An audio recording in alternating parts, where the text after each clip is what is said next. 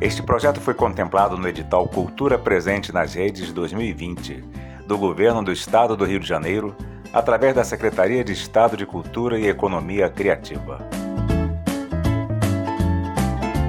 Programa Cultura Presente nas Redes apresenta Seu Machadinho em Histórias de Bichos e Coisas que Falam. Idealização e narração de Ari Freitas.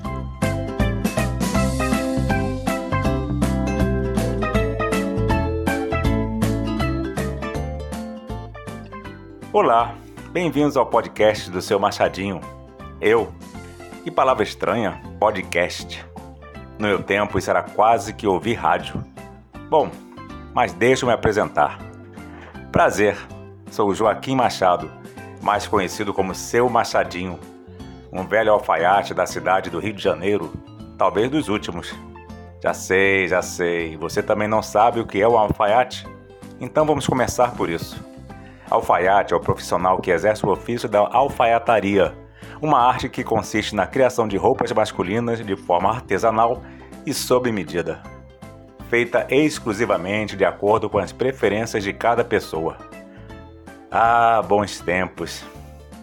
E assim como muitos não sabem ou se esqueceram o que é um alfaiate, por ser uma profissão antiga e do Rio antigo, isso também acontece com nossos artistas, escritores, enfim.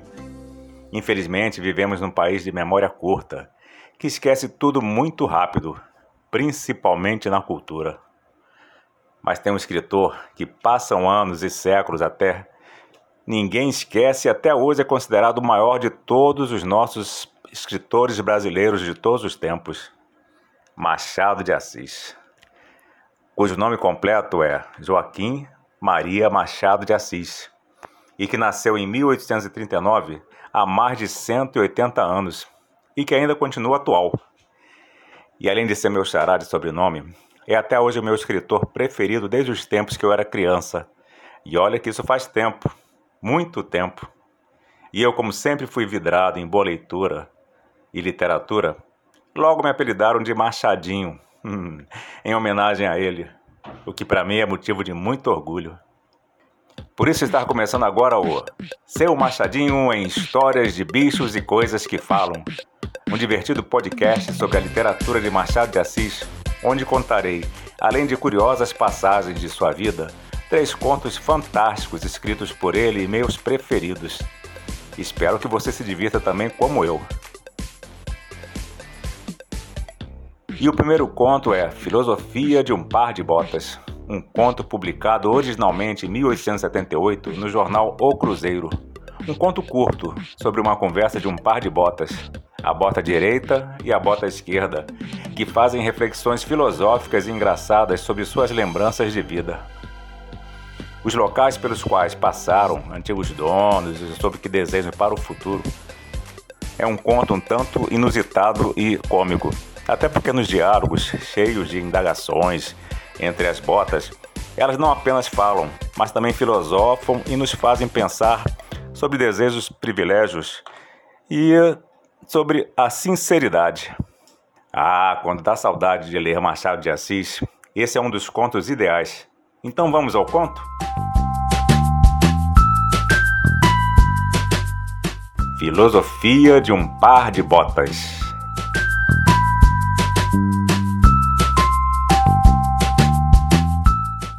Uma dessas tardes, como se eu acabasse de jantar e muito lembrou-me dar um passeio à praia de Santa Luzia, cuja solidão é propícia a todo homem que ama digerir em paz. A praia de Santa Luzia era uma praia localizada no centro da cidade do Rio de Janeiro, no Brasil. Ficava em frente à igreja de mesmo nome. Até o fim do século XIX, a cidade do Rio de Janeiro era cercada de praias. No entanto, surgiram os aterros para que a cidade se expandisse e construções fossem erguidas, e muitas dessas faixas de areia banhadas pelo mar sumiram. Ali fui, e com tal fortuna que achei uma pedra lisa para me sentar e nenhum fôlego vivo nem morto. Nem morto, felizmente. Sentei-me, alonguei os olhos, espreguicei a alma, respirei a larga e disse ao estômago: Digere a teu gosto, meu belo companheiro. Deus nobres a et otia fecit. Deus nos concedeu esse descanso. Digeria o estômago enquanto o cérebro ia remoendo. Tão certo é que tudo deste mundo se resolve na mastigação. E digerindo e remoendo, não reparei logo que havia, a poucos passos de mim, um par de coturnos velhos e imprestáveis. Um e outro tinham a sola rota, o tacão comido do longo uso e tortos, porque é de notar que a generalidade dos homens camba, ou para um ou para outro lado. Um dos coturnos, digamos botas, que não lembra tanto a tragédia. Uma das botas tinha um rasgão de calo. Ambas estavam maculadas de lama velha e seca. Tinha um couro russo, ruído, encarquilhado. Olhando casualmente para as botas, entrei a considerar as vicissitudes humanas e a conjecturar qual teria sido a vida daquele produto social. Eis se não quando ouço um rumor de vozes surdas, em seguida ouvi sílabas, palavras, frases, períodos. E não havendo ninguém, imaginei que era eu, que eu era ventríloco. E já podem ver se fiquei consternado. Mas não, não era eu. Eram as botas que falavam entre si, suspiravam e riam, mostrando em vez de dentes umas pontas de taças enferrujadas. Prestei o ouvido e eis o que diziam as botas. Ora, pois, mana, respiremos e filosofemos um pouco. Um pouco? Todo o resto da nossa vida, que não há de ser muito grande. Mas enfim, algum descanso nos trouxe a velhice. Que destino! Uma praia. Lembra-se do tempo que brilhávamos na vitrine da Rua do Ouvidor?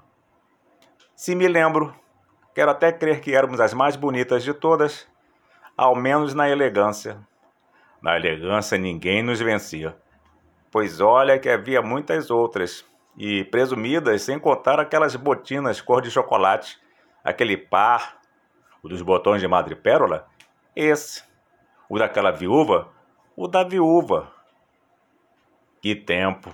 Éramos novas, bonitas, asseadas, de quando em quando uma passadela de pano de linho que era uma consolação, no mais plena ociosidade. Bons tempos, mana, bons tempos. Mas bem dizem os homens: não há bem que sempre dure, nem mal que se não acabe. O certo é que ninguém nos inventou para vivermos novas toda a vida. Mais de uma pessoa ali foi experimentar-nos. Éramos calçadas com cuidado, postas sobre um tapete, até que um dia o Dr. Crispim passou, viu-nos, entrou e calçou-nos. Eu, de raivosa, apertei-lhe um pouco os dois calos. Sempre te conheci, pirracenta. Pirracenta, mas infeliz. Apesar do apertão, o Dr. Crispim levou-nos. Era bom homem o Dr. Crispim, muito nosso amigo. Não dava caminhadas largas, não dançava, só jogava cartas. Até tarde, duas e três horas da madrugada. Mas, como o divertimento era parado, não nos incomodava muito. E depois entrava em casa na pontinha dos pés para não acordar a mulher. Lembras-te? Ora, por sinal que a mulher fingia dormir para não lhe tirar as ilusões. No dia seguinte ele contava que estivera na maçonaria. Santa Senhora, santo casal. Naquela casa fomos sempre felizes, sempre. E a gente que eles frequentavam? Quando não havia tapetes, havia palhinha. Pisávamos o macio, o limpo, o asseado. Andávamos de carro muita vez. E eu gosto tanto de carro. Estivemos ali uns 40 dias, não? Pois então, ele gastava mais sapatos do que a Bolívia gasta constituições. Deixemos-nos de política. Apoiado. Deixemos de política, já disse. Mas um pouco de política debaixo da mesa? Nunca te contei? Contei sim. O caso das botinas cor de chocolate e as da viúva. Da viúva, para quem o doutor Crispim quebrava muitos olhos? Lembra-me que estivemos juntas no jantar do comendador Plácido.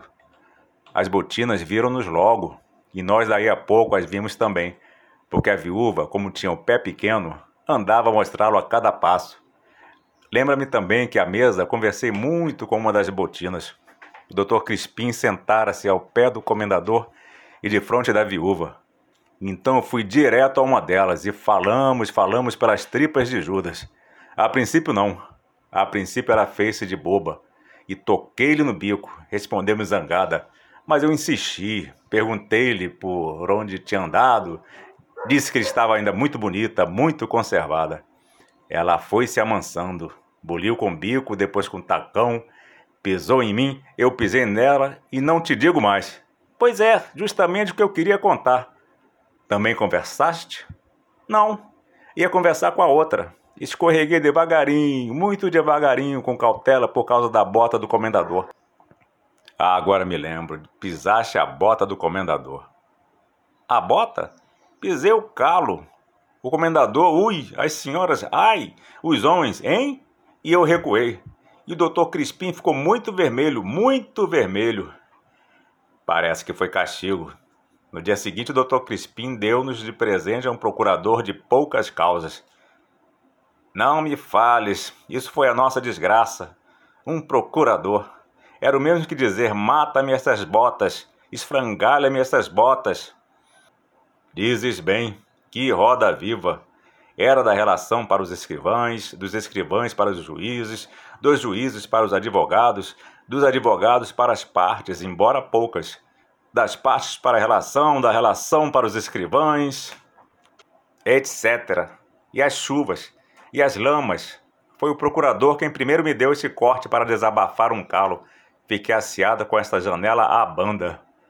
Durou pouco. Passamos então para o fiel de feitos. Fiel de feitos, um tipo de empregado da justiça encarregado de levar documentos dos cartórios para advogados ou tribunais. Fiel de feitos que no fim de três semanas nos transferiu ao remendão. Remendão, sapateiro. O remendão, ah, já não era a rua do ouvidor. Deu-nos alguns pontos, tapou-nos esse buraco, impediu-nos ao aprendiz de barbeiro do beco dos aflitos. Com esse havia pouco que fazer de dia, mas de noite. No curso de dança, lembra-me, o diabo do rapaz valsava como quem se despede da vida. Nem nos comprou para outra coisa, porque para os passeios tinha um par de botas novas, de verniz e bico fino. Mas para as noites, nós éramos as botas do curso. Que abismo entre o curso e os tapetes do Dr. Crispim. Coisas. Justiça, justiça. O aprendiz não nos escovava. Não tínhamos o suplício da escova. Ao menos por esse lado, a nossa vida era tranquila. Relativamente, creio. Agora que era alegre, não há dúvida. Em todo caso, era muito melhor que a outra que nos esperava. Quando fomos parar as mãos aos pés aos pés daquele servente das obras públicas. Daí fomos atiradas à rua, onde nos apanhou um preto padeiro, que nos reduziu enfim a este último estado. Triste, triste. Tu queixas-te, mana? Se te parece. Não sei. Se na verdade é triste acabar assim tão miseravelmente, numa praia esburacadas e rotas, sem tacões nem ilusões.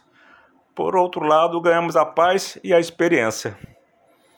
A paz, aquele mar pode lamber-nos de um relance, trazer-nos-á outra vez à praia. Demais, está longe. Que eu, na verdade, quisera descansar agora esses últimos dias, mas descansar sem saudades, sem a lembrança do que foi. Viver tão afagadas, tão admiradas na vidraça do autor dos nossos dias, passar uma vida feliz em casa do nosso primeiro dono, suportável na casa dos outros e agora? É agora o quê? A vergonha, mana. Vergonha? Não. Podes crer que fizemos felizes aqueles a quem calçamos, ao menos na nossa mocidade. Tu que pensas? Mais de um não olha para suas ideias com a mesma satisfação com que olha para suas botas. Mana, a bota é a metade da circunspecção. Em todo caso, é a base da sociedade civil. Que estilo! Bem se vê que nos calçou um advogado. Não reparaste que à medida que íamos envelhecendo, éramos menos cumprimentadas? Talvez. Éramos. E o chapéu não se engana. O chapéu fareja a bota. Ora, pois, viva a liberdade, viva a paz, viva a velhice. Que tens? Não posso. Por mais que queira, não posso fazer-me a isto. Pensava que sim, mas era ilusão. Viva a paz e a velhice, concordo. Mas há de ser sem as recordações do passado. Qual passado? O de ontem ou de anteontem? O do advogado ou do servente? Qualquer, contanto que nos calçassem. O mais reles pé de homem é sempre um pé de homem. Deixa-te disso. Façamos da nossa velhice uma coisa útil e respeitável. Respeitável? Um par de botas velhas? Útil? Um par de botas velhas? Que utilidade! Que respeito! Não vês que os homens tiraram de nós o que podiam? E quando não valíamos um caracol, mandaram deitar-nos à margem? Quem é que nos há de respeitar? Aqueles mariscos? Aqueles sujeitos que estão ali com os olhos assombrados? Vanitas, vanitas, que dizes tu? Quero dizer que és vaidosa, apesar de muita calcanhada, e que devemos dar-nos por felizes com esta aposentadoria, ladeada de algumas recordações. Onde estarão a esta hora as botinas da viúva? Quem sabe lá? Talvez outras botas conversem com outras botinas. Talvez. É a lei do mundo. Assim caem os estados e as instituições. Assim parece a beleza e a mocidade. Tudo botas, mana. Tudo botas. Com tacões ou sem tacões, novas ou velhas, direita ou acalcanhadas, lustrosas ou russas, mas botas botas, botas. Nesse ponto, calaram-se as duas interlocutoras e eu fiquei a olhar para uma e para outra, a esperar se diziam alguma coisa a mais. Nada, estavam pensativas. Deixei-me ficar assim algum tempo, disposto a lançar mão delas e levá-las para casa com o fim de estudar, interrogar e depois escrever uma memória que remeteria a todas as academias do mundo. Pensava também em apresentá-las nos cercos de cavalinhos ou ir vendê-las a Nova York.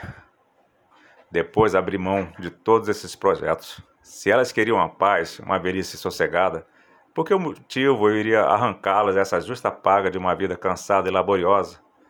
Tinham servido tanto, tinham rolado todos os degraus da escala social, chegavam ao último, a praia, a triste praia de Santa Luzia.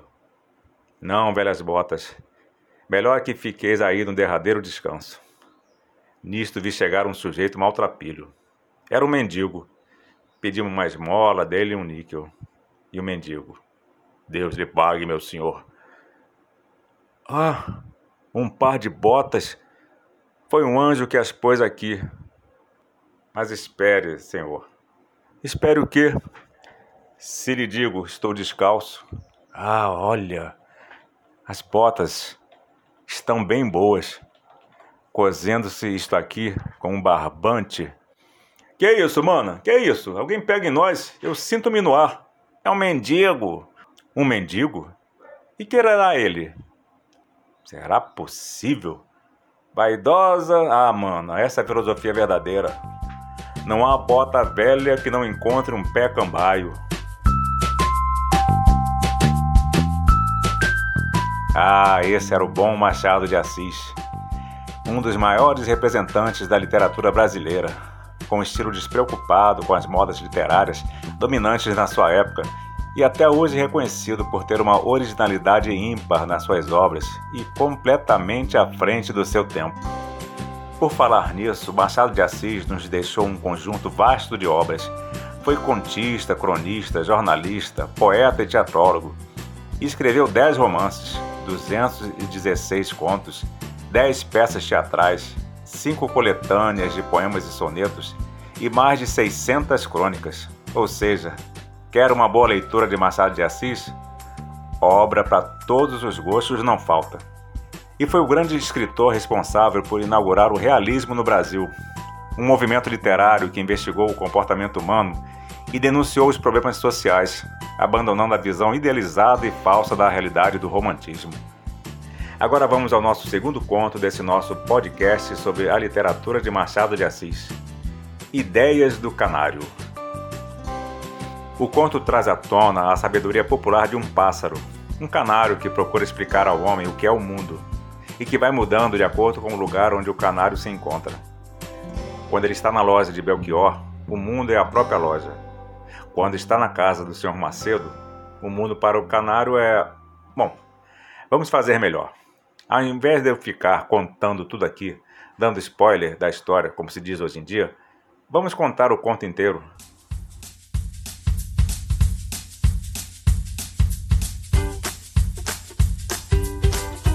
Ideias do Canário.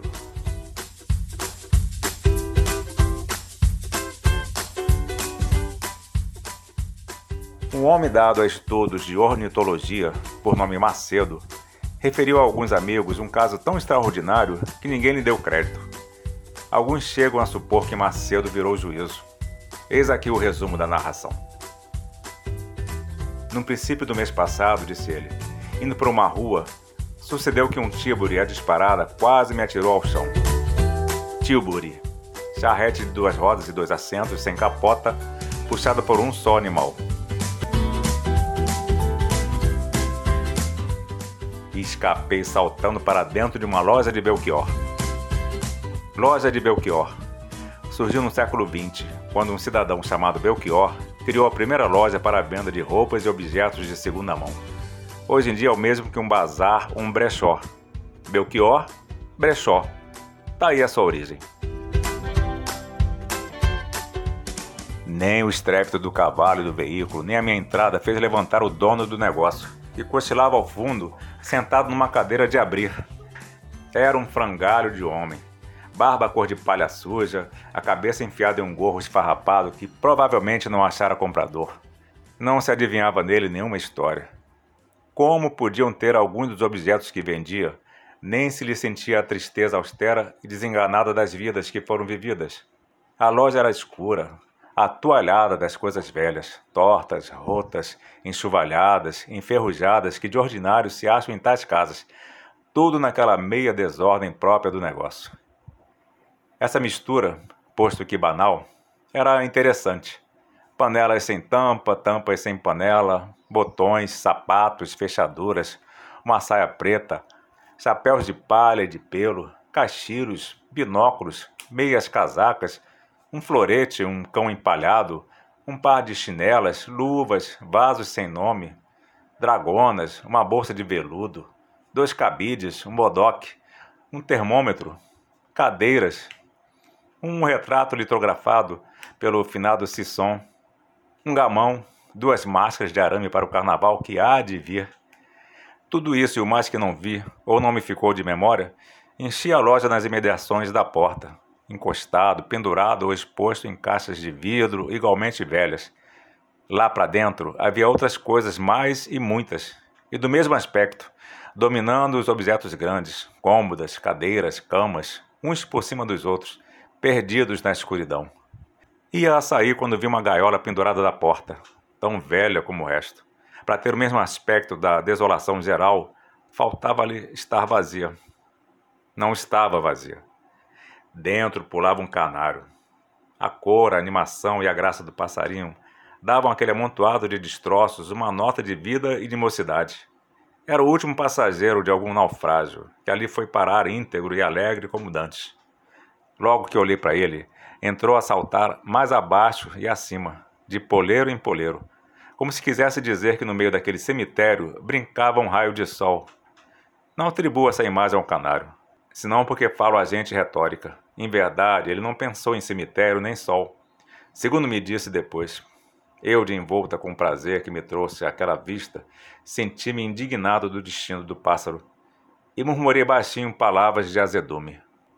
Quem seria o dono execrável deste bichinho que teve ânimo de se desfazer dele por alguns pares de níqueis? O Kimon, indiferente, não querendo guardar esse companheiro de dono defunto, o deu de graça a algum pequeno e o vendeu para ir jogar uma loteria. E o canário, quedando-se em cima do poleiro, trilou isto. Quem quer que sejas tu, certamente não estás em teu juízo. Não tive dono execrável, nem fui dado a nenhum menino que me vendesse. São imaginações de pessoa doente. Vai te curar, amigo. Como? interrompeu eu, sem ter medo de ficar espantado. Então o teu dono não te vendeu esta casa? Não foi a miséria ou a ociosidade que te trouxe a este cemitério como um raio de sol? Não, não sei que seja sol nem cemitério. Se os canários que tens visto usam do primeiro desses nomes, tanto melhor, porque é bonito. mas estou que me confundes. Perdão, mas tu não vieste para aqui à toa, sem ninguém, salvo se o seu dono foi sempre aquele homem que ali está sentado. Que dono? Esse homem que está aí é meu criado. Dá-me água e comida todos os dias com tal regularidade que se eu devesse pagar-lhe os serviços, não seria com pouco. Mas os canários não pagam criados. Em verdade, se o mundo é propriedade dos canários, seria extravagante que eles pagassem o que está no mundo. Pasmado das respostas, não sabia que mais admirar, se a linguagem, se as ideias. A linguagem, pois que me entrasse pelo ouvido como de gente, saía do bicho em trilos engraçados. Olhei em volta de mim para verificar se estava acordado. A rua era a mesma. A loja era a mesma loja escura, triste e úmida. O canário, movendo a um lado e outro, esperava que eu lhe falasse. Perguntei-lhe então se tinha saudades do espaço azul infinito. Mas, caro homem, trilou o canário, que quer dizer espaço azul infinito? Mas, perdão, que pensas desse mundo? Que coisa é o mundo? Ah, o mundo, redarguiu o canário com certo ar de professor. O mundo é uma loja de Belchior, com uma pequena gaiola de taquara, quadrilonga, pendente de um prego. O canário é senhor da gaiola que habita e da loja que o cerca. Fora daí, tudo é ilusão e mentira. Nisso acordou o velho e veio a mim arrastando os pés. Perguntou-me se queria comprar o canário. Indaguei se o adquirira como o resto dos objetos que vendia. E soube que sim, que o comprara a um barbeiro, acompanhado de uma coleção de navalhas. As navalhas estão em muito bom uso, concluiu ele. Não, quero só o canário. Paguei-lhe o preço. Mandei comprar uma gaiola vasta, circular, de madeira e arame, pintada de branco, e ordenei que a pusessem na varanda da minha casa, donde o passarinho podia ver o jardim, o repuxo e um pouco do céu azul. Era meu intuito fazer um longo estudo do fenômeno, sem dizer nada a ninguém, até poder assombrar o século com a minha extraordinária descoberta. Comecei por alfabeto a língua do canário, por estudar-lhe a estrutura, as relações com a música, os sentimentos estéticos do bicho, as suas ideias e reminiscências. Feita essa análise filológica e psicológica, entrei propriamente na história dos canários, na origem deles, primeiros séculos, geologia e flora das Ilhas Canárias, se ele tinha conhecimento da navegação, etc. Conversamos longas horas, eu escrevendo as notas e ele esperando, saltando, trilando. Não tendo mais família que dois criados, ordenava-lhes que não me interrompessem, ainda por motivo de carta ou telegrama urgente, ou visita de importância. Sabendo ambos das minhas ocupações científicas, acharam natural a ordem e não suspeitaram que o canário e eu nos entendíamos. Não é mister dizer que dormia pouco. Acordava duas e três vezes por noite, passeava à toa, sentia-me com febre. Afinal, tornava ao trabalho para reler, acrescentar, emendar, retifiquei mais de uma observação, ou por havê-la entendido mal, ou porque ele não a tivesse expressado claramente. A definição do mundo foi uma delas. Três semanas depois da entrada do canário em minha casa, pedi-lhe que me repetisse a definição do mundo. O mundo, respondeu ele, é um jardim assaz largo com repuxo no meio, flores e arbustos, alguma grama, ar claro e um pouco de azul por cima. O canário, dono do mundo, habita uma gaiola vasta, branca e circular, donde mira o resto. Tudo mais é ilusão e mentira. Também a linguagem sofreu algumas retificações e certas conclusões que me tinham parecido simples. Vi que eram temerárias. Não podia ainda escrever a memória que havia de mandar ao Museu Nacional, ao Instituto Histórico e às universidades alemãs. Não porque faltasse matéria, mas para acumular primeiro todas as observações e ratificá-las. Nos últimos dias não saía de casa, não respondia cartas, não quis saber de amigos nem parentes. Todo eu era canário. De manhã, um dos criados tinha a seu cargo limpar a gaiola e pôr-lhe água e comida. O passarinho não lhe dizia nada, como se soubesse que a esse homem faltava qualquer preparo científico. Também o serviço era o mais sumário do mundo. O criado não era amador de pássaros. Um sábado amanheci enfermo. A cabeça e a espinha doíam-me. O médico ordenou absoluto repouso. Era excesso de estudo. Não devia ler nem pensar. Não devia saber sequer o que se passava na cidade e no mundo. Assim fiquei cinco dias. No sexto, levantei-me e só então soube que o canário, estando criado a tratar dele, fugira da gaiola. O meu primeiro gesto foi para esganar o criado. A indignação sufocou-me. Caí na cadeira sem voz, tonto. O culpado defendeu-se, jurou que tivera cuidado.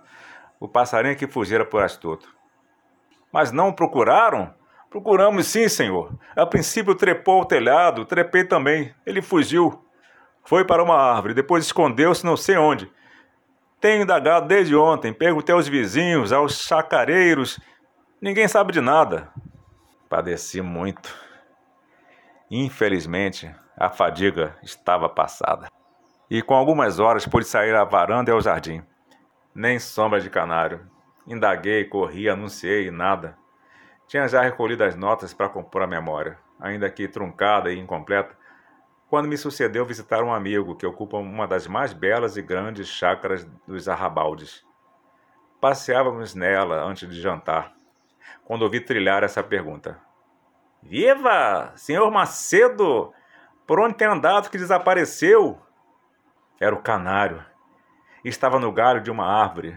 Imaginem como fiquei e o que ele disse.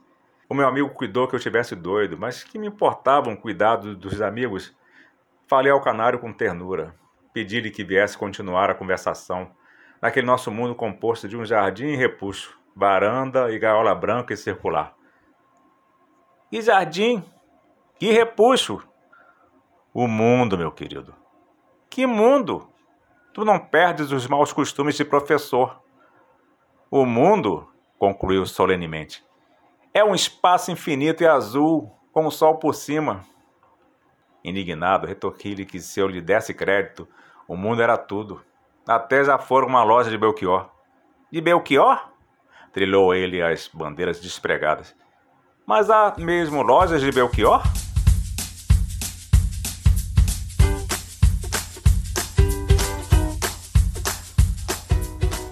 Que história, hein? E quanto talento, né? Bom, quem olha assim parece até que Machado de Assis estudou muito ou teve vida sem muitos apertos. Não, não, não, não. Machado de Assis era filho de pais humildes. Seu pai era pintor de paredes e sua mãe era lavadeira, mas que morreu muito cedo e por isso ele foi criado com sua madrasta. Logo depois, ele ainda garoto, seu pai também morreu. Mas como era autodidata e mesmo sem recursos para estudar, com apenas 14 anos, publicou sua primeira obra, o soneto A Ilustríssima Senhora de PJA. Daí para frente, fascinado por livraria e tipografia, logo tornou-se aprendiz de tipógrafo na Tipografia Nacional e teve uma carreira brilhante como revisor, redator e funcionário público. Escreveu para diversos jornais, folhetins e revistas de sua época, além de vários livros e em 1896, juntamente com alguns intelectuais, fundou a Academia Brasileira de Letras, a ABL. E no ano seguinte foi eleito seu primeiro presidente, onde ficou por mais de 10 anos, ocupando a cadeira 23.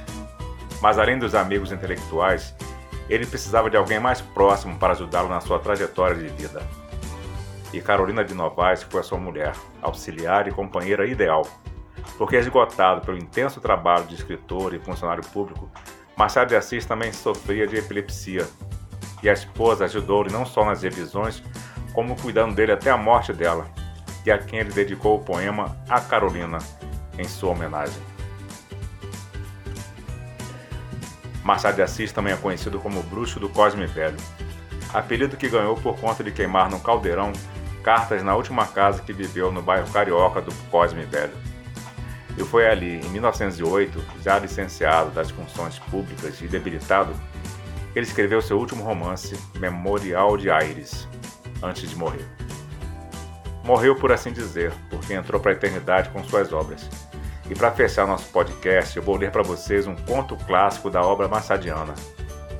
Um Apólogo, um dos meus preferidos desse autor múltiplo, inventivo e original que é Machado de Assis. E por que um apólogo? É um apólogo porque é uma narrativa cujos personagens são antropomorfizados, que dá forma ou características humanas a algo que não é humano, como objetos, animais, elementos da natureza, deuses.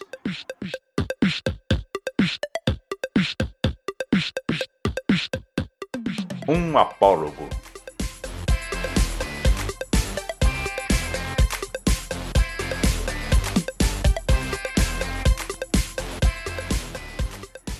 Era uma vez uma agulha que disse a um noveiro de linha: Por que você está desse jeito, toda enrolada, fingindo que é grande coisa? Me deixe em paz. Ora, por quê? Digo que seu jeito é antipático e vou dizer sempre que me der na cabeça. Que cabeça? Você não é alfinete, é agulha. Agulha não tem cabeça. Por que implicar com a minha maneira de ser? Cada pessoa é diferente. Cuide de sua vida e me deixe ir adiante. Que orgulhosa sou e me garanto. Não vejo razão para tanto. Essa é boa. E os vestidos e enfeites de nossa dona? Quem é que os costura? Não sou eu? Você? Ofendeu-se a agulha. Agora não aguentei. Você não sabe que quem as costura sou eu? E muito eu? Você fura o pano, nada mais. Eu é que prendo um pedaço no outro, consigo deixar o tecido todo pregueadinho. Sim, mas e daí? Eu furo o pano, vou adiante, puxo você e vem atrás, obedecendo ao que faço e mando. Também os batedores vão na frente do imperador.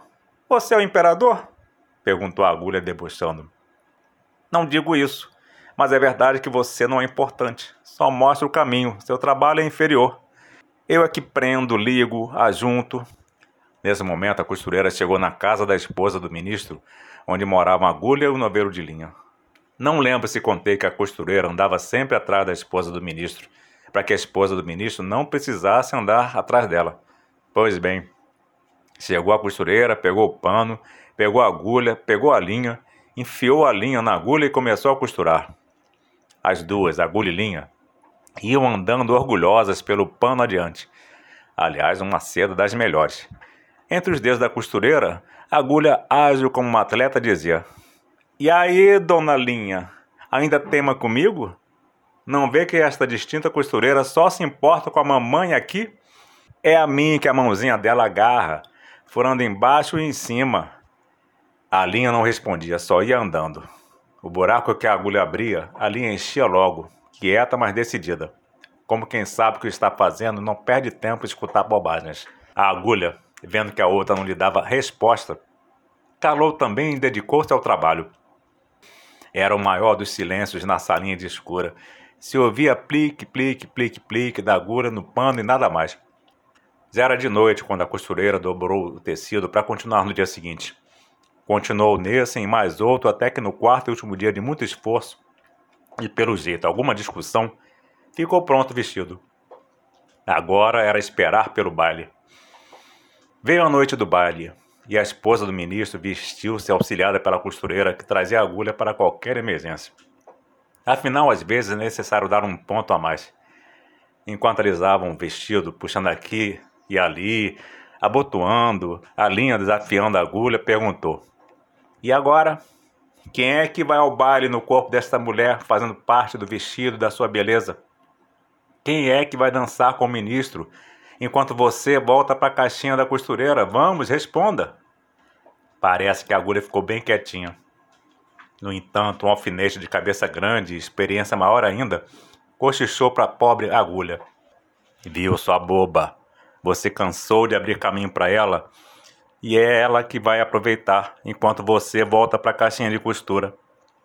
Faz como eu, que não abro caminho para ninguém. Onde me espetam, ali eu fico. Eu contei essa história a um amigo que com muita tristeza me disse: Eu também tenho servido de agulha a muita linha sem valor.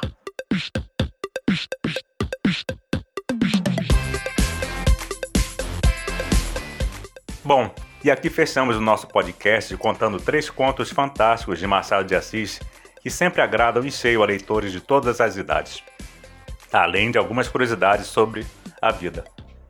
Espero que tudo isso sirva de incentivo para que você seja cada vez mais um bom leitor, porque, mesmo no mundo cada vez mais tecnológico, só a boa leitura é capaz de nos garantir mais conhecimento e melhor visão do mundo.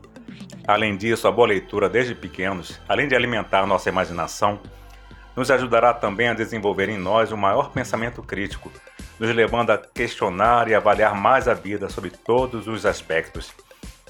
E o mais importante, A boa leitura, com certeza, nos ajudará também a fazer melhores escolhas na vida, além de nos tornarmos cidadãos conscientes.